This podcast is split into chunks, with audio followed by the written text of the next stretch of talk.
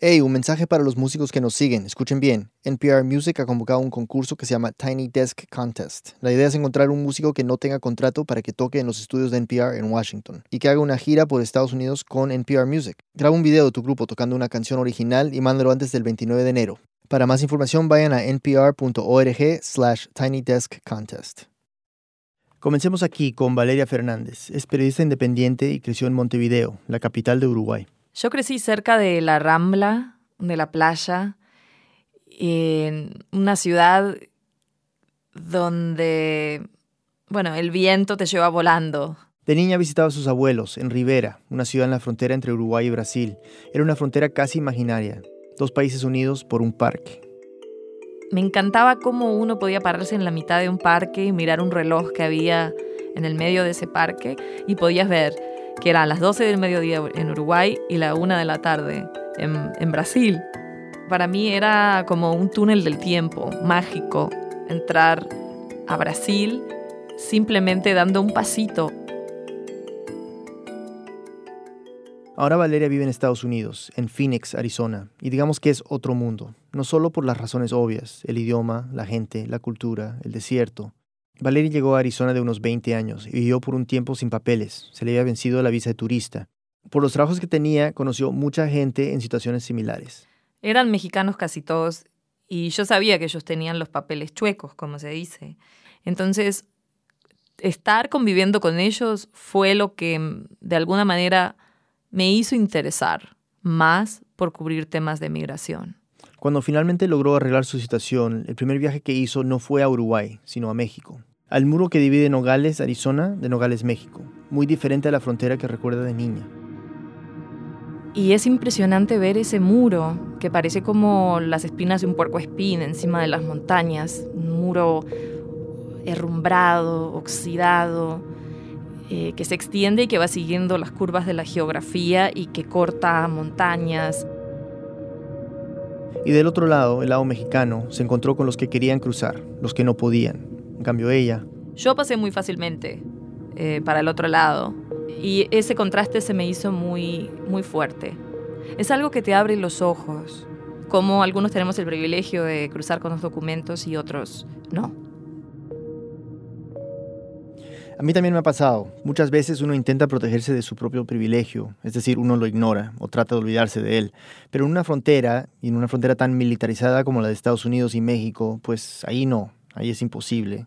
Están los que pasan tranquilos y los que no. Punto. Bienvenidos a Radio Ambulante desde NPR, soy Daniel Alarcón. Esta historia es sobre fronteras. En el 2014, cuando Valeria ya estaba trabajando como periodista, cubriendo temas de inmigración, comenzaron a llegar niños, olas y olas de niños centroamericanos, jóvenes no acompañados. Y se dio cuenta que la frontera no empieza en Arizona. Empieza mucho antes. Todo México se ha convertido durante los últimos años en una frontera para los centroamericanos.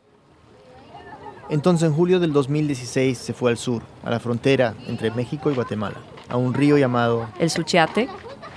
Y el río estaba lleno de gente en balsitas cruzando, algunos de ellos con sus compras, otros quizás fueran migrantes. Era muy difícil saber quiénes eran personas que, que estaban tratando de entrar a México como inmigrantes y quiénes eran personas que simplemente estaban haciendo las compras del día del otro lado en Guatemala. ¡Cárgale, conejito!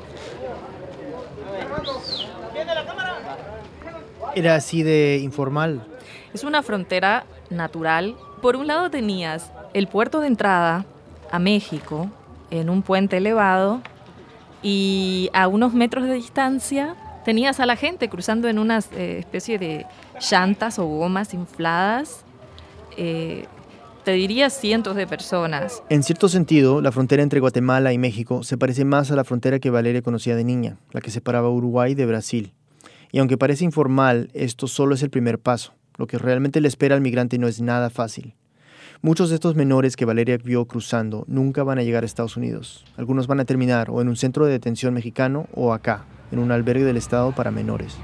El albergue está en las afueras de la ciudad, en Tapachula, Chiapas, cercado por una muralla blanca altísima que sería muy difícil de, trepar para escaparse.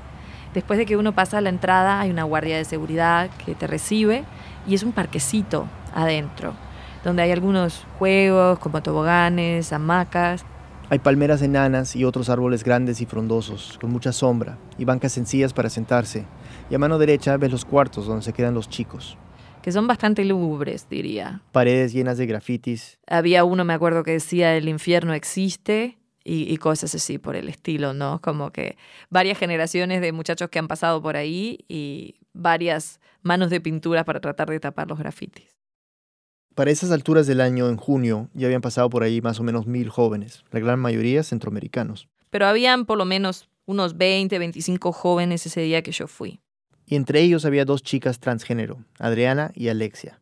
que se estaban quedando en una parte separada, pero no muy lejos de donde estaban el resto de los varones. ¿Por qué querías hablar con ellas? Me parecía una oportunidad importante de saber entender por qué fue que se vinieron de Guatemala y también entender de qué manera eh, se las ingenia México o cómo resuelve México el, el cómo atender las necesidades que tienen ellas que son diferentes, ¿no? Entonces Valera le preguntó a Adriana por qué había venido a México. porque tenía problemas en mi país. Entonces decidí huir de mi país para que mi vida no corriera ningún peligro. Adriana tiene 16 años y creció en Guatemala. Desde muy chiquita su hermana la alentó a aceptarse a ella misma, como era. Porque mi hermana era la única que sabía que yo era así y comenzó ella a decirme que no viviera en el miedo, que enfrentara la realidad y que lo enfrentara con mi mamá también. Entonces Adriana, poco a poco, comenzó a expresar quién era realmente. Y pues gracias a Dios me aceptaron todos.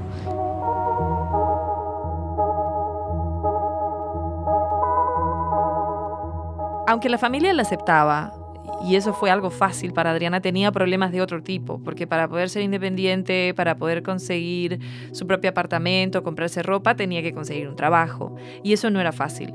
La rechazaba muy seguido por su apariencia.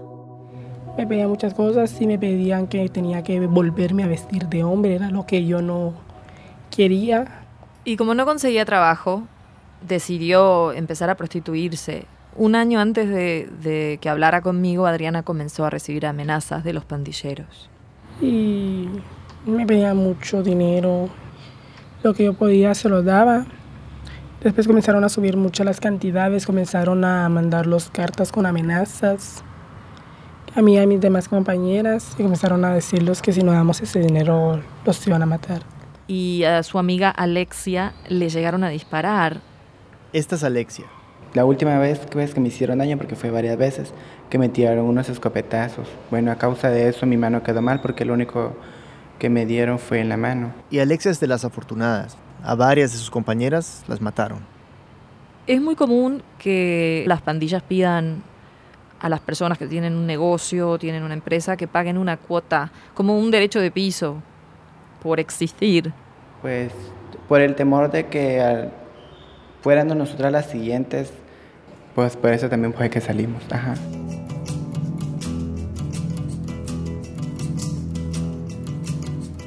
Tomaron sus cosas y se fueron de Guatemala. Llegando al río Suchiate las encontraron las autoridades de migración y las detuvieron.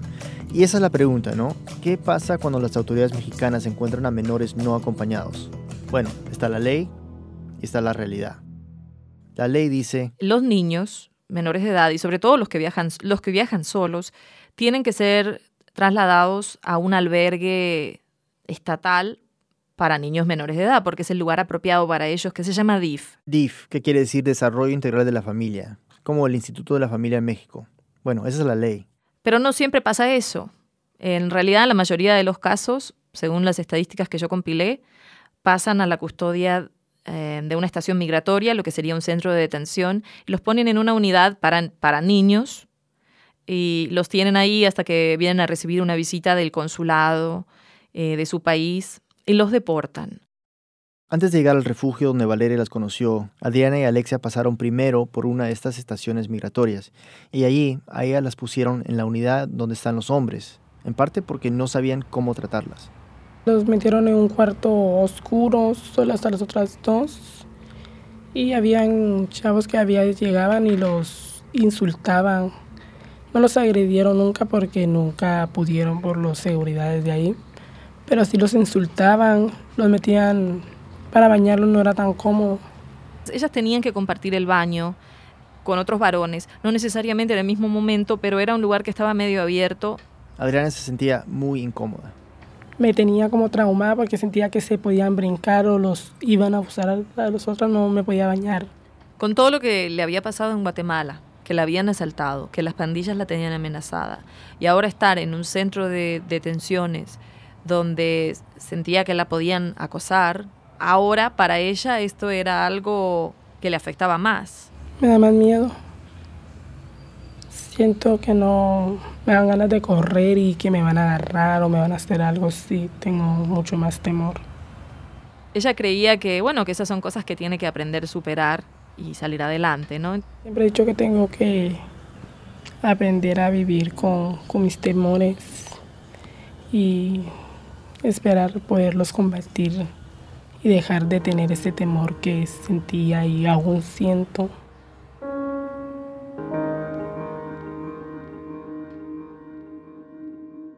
Me pareció muy, muy interesante ver cómo a veces estos jovencitos tratan de suprimir un poco toda esa carga que traen adentro.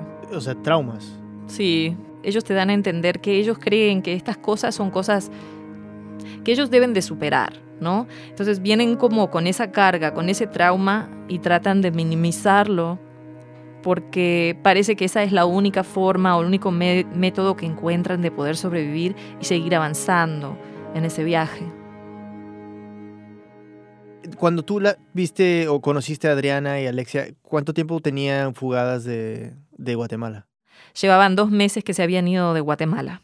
¿Y cuál es su estatus legal? Adriana y Alexia afortunadamente solicitaron refugio en México, pero no, no entendían muy bien cómo eran los detalles del proceso de pedir refugio. ¿Quién te representa? Eh, ¿Quién es tu abogado en este caso? Nadie. ¿La Procuraduría o...? No, solo por migración venimos nosotros aquí.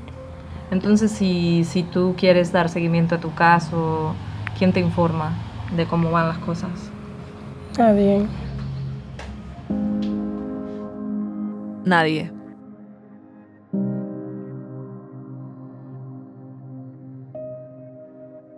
Una pausa y volvemos.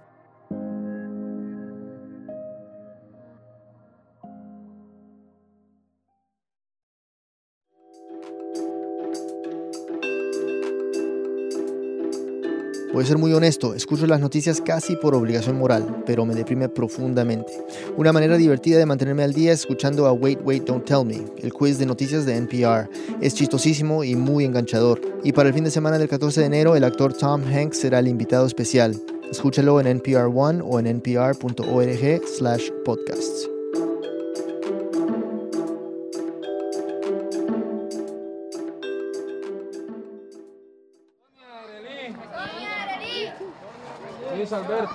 Soy Daniel Alarcón, está escuchando Radio Ambulante. Celaya. Y esa es la voz de un voluntario en un albergue en Chahuites, Oaxaca. William Alexandro. Está llamando la lista de un grupo de migrantes que van a pedir una visa humanitaria. Ronald. Y aquí el dato, todas esas personas, toditas, habían sido asaltadas. Carlos. Valeria Fernández, la que estamos acompañando en su viaje por el sur de México, estuvo allí ese día conversó con Jessica Cárdenas, la coordinadora del albergue, y Jessica le contó que en los últimos dos años en México se han tenido como mínimo cerca de 1.500 denuncias. Los que saltan a los migrantes son criminales, personas que se, que se esconden en el camino mientras están viajando, y Jessica me explicaba que están dentro de la misma comunidad. Salen del monte con armas, con machete o con rifle, eh, les piden que se desnuden, que se quiten toda su ropa y ellos mismos les revisan la ropa a los migrantes para ver si no traen dinero, ¿no? A las mujeres las empiezan a tocar por los senos y todo eso desnudas. Eh, digamos también pues en ese sentido hay abuso sexual, ¿no? Y claro, el problema es la impunidad. Desgraciadamente la fiscalía no ha sido eficiente ni efectiva en, detener estos delitos y por desgracia estos delitos hasta ahorita siguen en aumento desde hace más de dos años.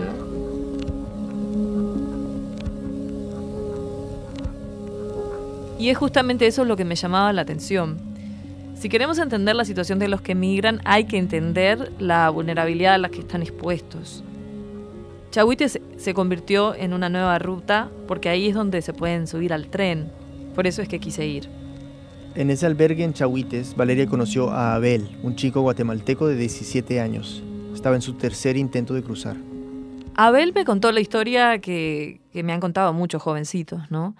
que ellos se vienen con la esperanza de poder conseguir un mejor trabajo, es por motivos económicos. Él, como muchos, tiene un familiar en Estados Unidos, en este caso su hermano, que vive en Washington y le dijo, ¿por qué no te venís?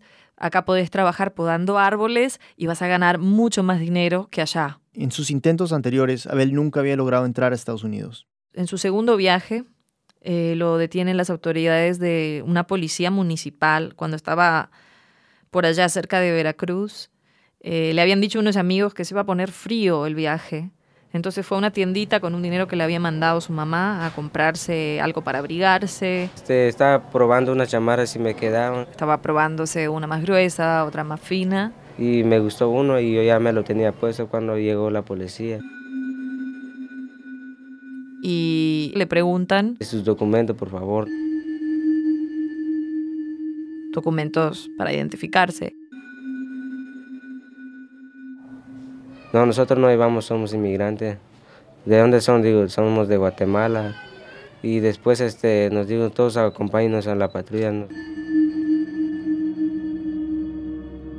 Lógicamente Abel y sus amigos no querían irse con la patrulla, pero lo subieron a la fuerza prácticamente y les dijeron, que fue lo que más me extrañó, que si alguien les preguntaba por qué los habían detenido, que no dijeran nada. Ustedes no van a hablar nada, dice.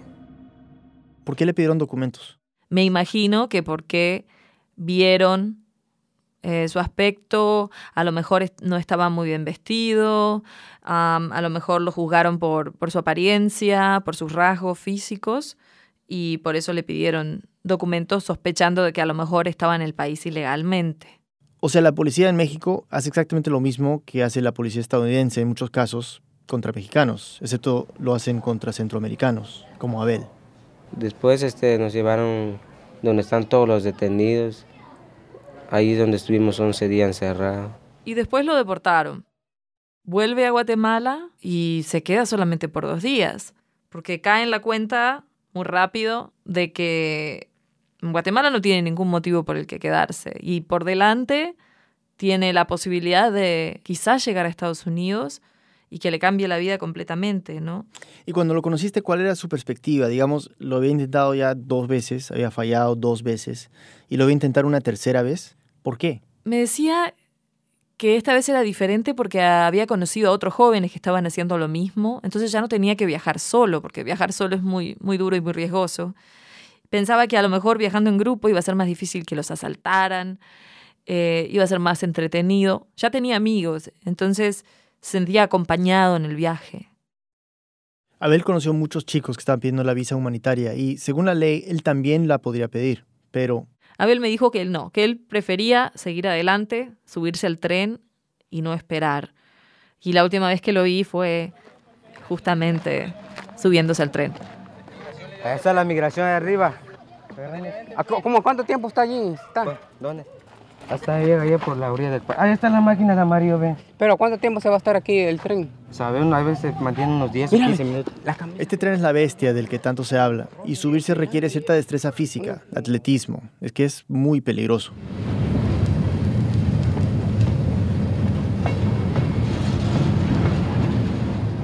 O sea, si tú no sabes cómo agarrarte para subirte al tren, te succiona y, y está, pues, lleno de personas que han perdido una pierna, un pie, un brazo. ¿Tú lo viste subir? Sí, y lo que creo que pensé en ese momento fue qué es lo que le espera por delante. Eh, le tocará encontrarse con los Zetas, eh, intentarán secuestrarlo. ¿Cuántas otras cosas no le quedan por ver a Abel? Y va a ser el mismo Abel que yo conozco ahora cuando llegue, si es que llega, al otro lado. ¡Cuídense!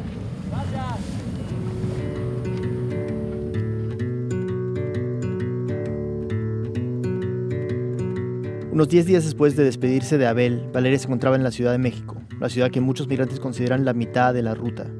Ellos se sienten como triunfadores, sienten que, que ya estando ahí están un poquito más cerca de Estados Unidos. Allí Valeria visitó un último albergue, uno que por casualidad acababa de abrir. Es un albergue que está en un barrio, es como una casa, y es diferente que el resto de los otros, porque no es transitorio, es un lugar donde se pueden quedar por mucho tiempo, tienen obviamente sus cuartos compartidos, un comedor donde conviven, y esa noche eh, que llegué estaban eh, haciendo como una reunión con uno de los organizadores en la biblioteca iglesia, ¿no? Al multipurpose, como decimos en inglés. Era un salón con mucho eco, con un altar a un lado y estantes llenos de libros al otro. Y el coordinador del albergue, que es el, el padre Alejandro Solalinde, sacerdote muy conocido, dijo, ah, Valeria, no te quedes acá esperando, pasa, pasa. Y me dice, acá podés estar, acá podés entrevistarlos. Y me mete a un cuarto con estos 20 chicos para que los entreviste a todos a la vez. Los chicos estaban en círculo, sentados en unas sillas blancas de plástico. Todos están hablando a la vez, todos hablan a la vez, uno habla encima del otro, y yo me pregunto, ¿cómo voy a hacer para entrevistarlos todos a la vez? No había oportunidad de sacar la grabadora en ese momento porque me estaba presentando y era muy chocante yo sacar la grabadora en ese momento, ¿no? Entonces Valeria trató de romper el hielo. Entonces les digo, no, yo también soy migrante, como ustedes. Y ahí pusieron el grito en el cielo. ¿Cómo? ¿Qué? No, no, no, no. Eso es una burla, me dicen. ¿Cómo migrante? Eso no es migrar, dice uno. Eso no es migrar. Migrar es, pasar por muchas cosas. Migrante es el que lo, aguanta todo. Migrante es el que sufre en el camino por llegar. Y la verdad que me dio un poquito de vergüenza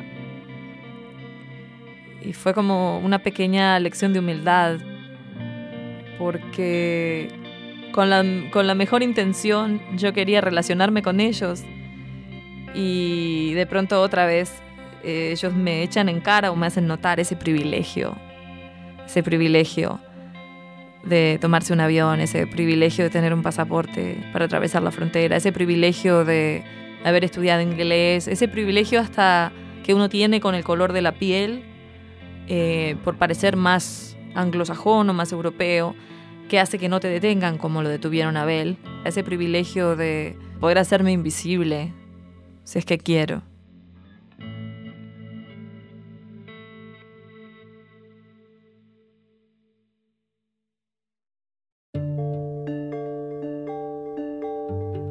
En el próximo episodio de Radio Ambulante, ¿qué pasa con los menores no acompañados que sí logran llegar a Estados Unidos? Después de todo lo que había pasado, hoy venían los nervios de que iba a ser en una escuela diferente, con otro idioma y, así. Muchos de ellos tienen como una máscara puesta y no se quieren mostrar o no quieren mostrarse, no quieren mostrar su debilidad o, y como han vivido cosas bien feas, muchos de ellos, su manera de protegerse es alejarse o, o causar problemas.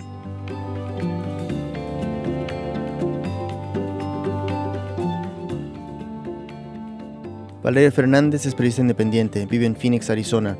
El viaje a México del que nos contó en este episodio lo hizo con el apoyo de una beca del International Center for Journalists. Vamos a dejar un link a su documental Two Americans en nuestra página web. Esta historia fue editada por Silvia Viñas, Camila Segura y por mí. La mezcla es de Ryan Swiker. El resto del equipo incluye a Luis Treyes, Fe Martínez, Elsa Liliana Ulloa, Barbara Sawhill y Carlos Rolando. Nuestros pasantes son Emiliano Rodríguez, Andrés Aspiri y Luis Fernando Vargas. Carolina Guerrero es la CEO. Conoce más sobre Radio Ambulante y sobre esta historia en nuestra página web, radioambulante.org.